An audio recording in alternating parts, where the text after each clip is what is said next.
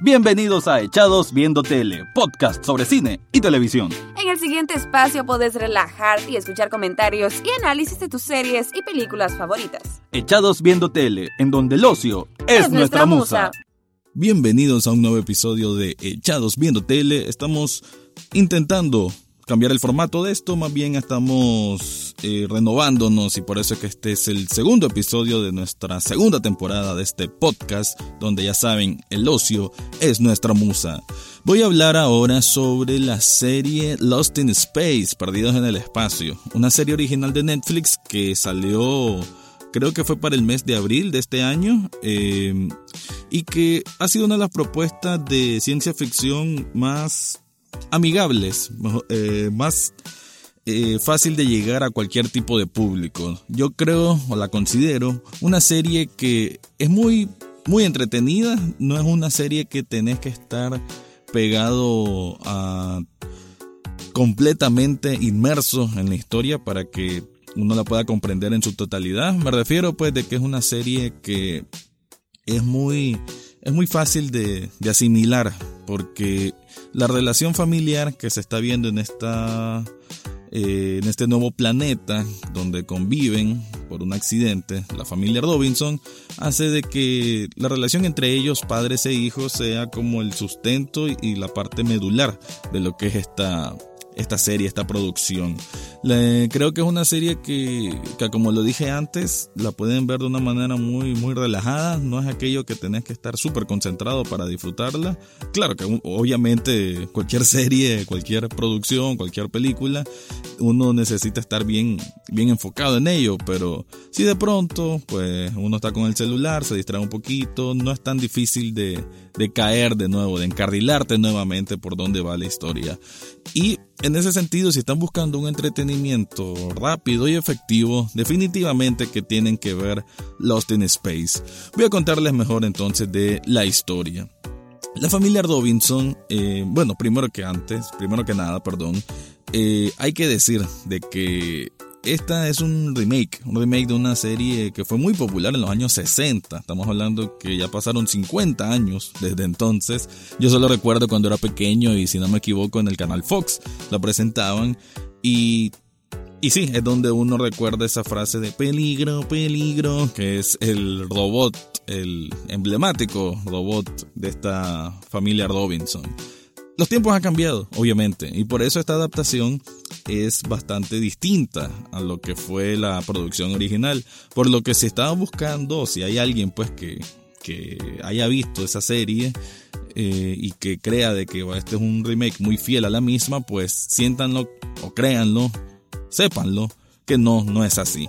Es una adaptación que más bien sí agarra y adopta muchos de los elementos del la producción original, pero que se vale por sí misma en hacer un producto muy amigable hacia lo familiar. Y es que ocupo mucho esa palabra porque realmente eso es lo que se siente.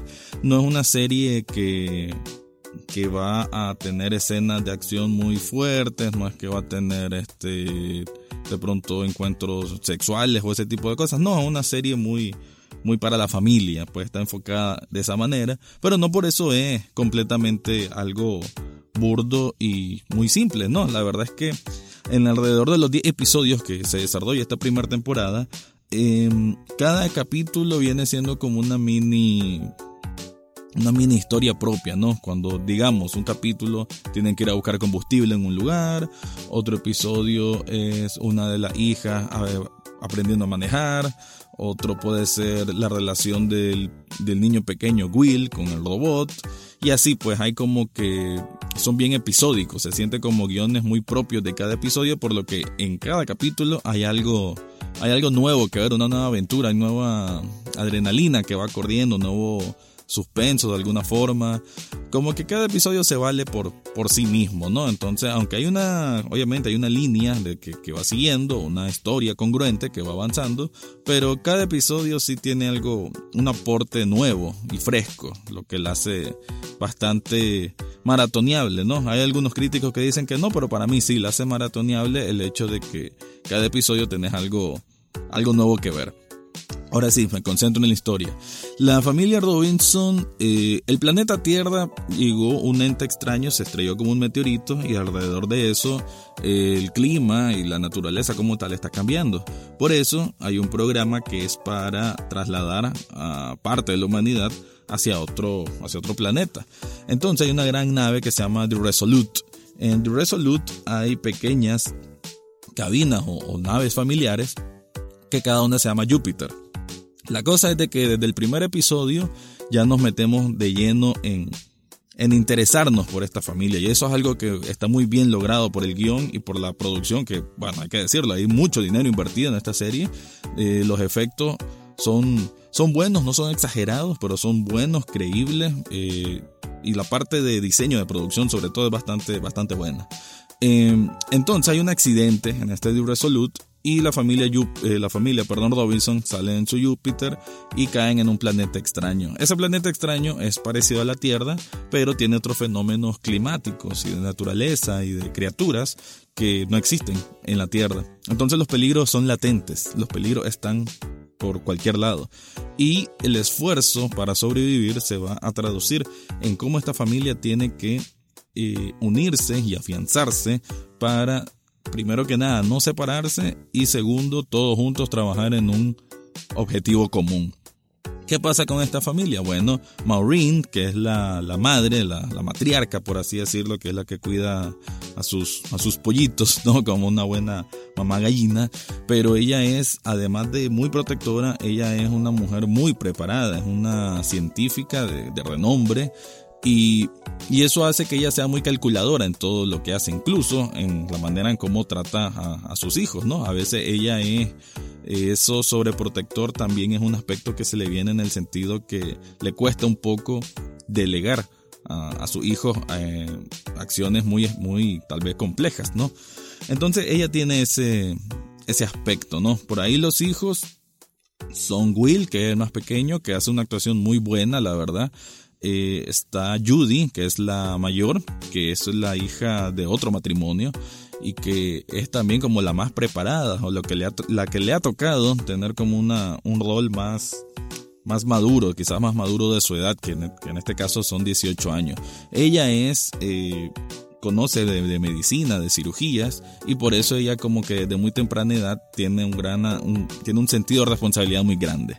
Y por en medio está Penny. Penny es como la más eh, rebelde, también muy entusiasta, también muy, muy crítica para ciertas cosas, pero también tiene su propia chispa, tiene su propia habilidad para detectar problemas o su habilidad para, para ser empática cuando es necesario serlo. Entonces esta combinación de elementos junto con el papá de, de esta familia que es John, John Robinson, quien este estuvo separado de ellos buen tiempo. Se conoce de que él era un marín de Estados Unidos y que de alguna manera él no supo cumplir con su misión de padre porque se acostumbró mucho a sus misiones desde su formación militar, ¿no? Eso es como lo que te tratan de, reflejar, que él está tratando de, enmendar el tiempo perdido, el tiempo que se, que se fue de casa y que de alguna manera torpe y quiere eh, retomar la relación con sus hijos, con, con su misma ex esposa, pero lo vemos con eso, ¿no? Con esa lucha interna por tratar de conectar con, con ellos. Entonces, sí, tenemos este elemento familiar, pero también tenemos un villano. El villano en este caso es Dr. Smith, que en este caso es la doctora Smith, un cambio que también hicieron de la producción original y que es una mujer bastante, bastante extraña. Sus motivos a veces de lo que hace no quedan muy del todo claros y sí entiendo por qué muchos dijeron de que esta es la parte un poco más floja de la serie. Eh, los motivos de por qué la doctora Smith hace lo que hace.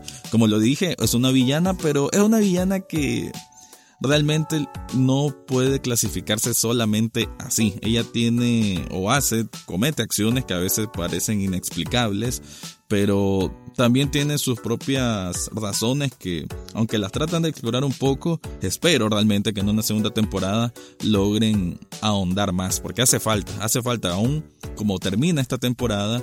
Eh, hay que ver qué es lo que realmente tiene en la cabeza esta doctora Smith Lo que sí es de que es ese personaje que se hace incómodo porque cuando las cosas van saliendo bien, llega ella y como que arruina un poco las cosas. Eh, bueno, para ir cerrando este review, a como lo dije, son episodios muy, muy intensos cada uno porque tienen sus propias aventuras. El desarrollo de los personajes y la química, sobre todo entre ellos, es muy buena. Y obviamente no he mencionado quizás al principal personaje, que es obviamente el robot. Un robot que en su estructura no me parece algo tan grandioso, pero funciona para el, para el propósito que se busca en esta serie y que lo único que muestra es un en su lo que el lugar debería estar la cabeza es un gran casco y dentro de él hay una como pantalla donde se miran como unos unos puntos que se van moviendo, así como si fuera una, una, galaxia interna moviéndose. Y eso es todo lo que tenemos para comprender los sentimientos de este robot. Eh, movimientos simples, y un rostro obviamente sin expresiones, solo con una serie de, figuras que se van moviendo. Pero aún así se siente la relación entre él y Will, esa protección eh, que le brinda el robot a Will, así como Will al robot. Y eso es lo bonito, él, es como una relación de amistad sincera entre un humano y un ente de otro, de otro planeta. Y eso pues es un gran logro que creo se puede cumplir esta serie y que además tiene un trasfondo, ¿no? Es, una relación de, amistad, también se puede ver como una relación de un humano con una mascota, ese tipo de cariño, y también se puede ver como Will tratando de ver en el robot eh, suplantar ese espacio del padre que se fue cuando él era muy pequeño, ¿no? Entonces hay ese juego psicológico que lo hace muy, muy bien, pues no, no es que van a profundizar en eso, pero se lee a través del, del de la interpretación, que eso es, ¿no? Un Will, un niño, que miren el robot a, a un amigo, a un padre, a un ser al quien quiere y a quien quiere cuidar y que también tiene sus propios conflictos porque el robot digamos que tiene su naturaleza un poco salvaje en ciertos momentos. Como ven, no estoy comentando nada absolutamente de la historia, solo les dije de que bueno, se estrelló la nave en el planeta y que están buscando cómo regresar al regresar al Resolute para retomar el camino. Eso sí, se encuentran con otros sobrevivientes en alrededor de estos 10 episodios, siendo uno de los más eh, carismáticos Don Smith, que es ese como típico eh, ¿cómo decirlo? Como el actor un poco pícaro, pícaro y y audaz, que siempre da cierta dosis de, de, comedia necesaria, pues en una serie que, aunque no es tan dramática, pero sí a veces necesita relajarse un poco y el personaje de Don Smith lo cumple muy bien. Así que en resumen, eh, Lost in Space van a encontrar una serie muy divertida, muy entretenida, mucha aventura, muchos valores familiares y unos efectos especiales muy muy buenos, además de una caracterización de personajes bastante, bastante decente. Con eso, cierro mi review sobre Lost in Space, una serie original de Netflix. Y eso fue todo por hoy en Echados Viendo Tele. Pueden seguirnos en las redes sociales como Echados Viendo Tele, así como en tn8.tv y rockfm.com.ni. También tenemos espacio los miércoles por la mañana en TN8 a través de Mañaneros y los viernes en la Rock FM a las 11 y 30 de la mañana con el programa La Dosis. Gracias por escucharnos y será hasta, la, próxima, semana.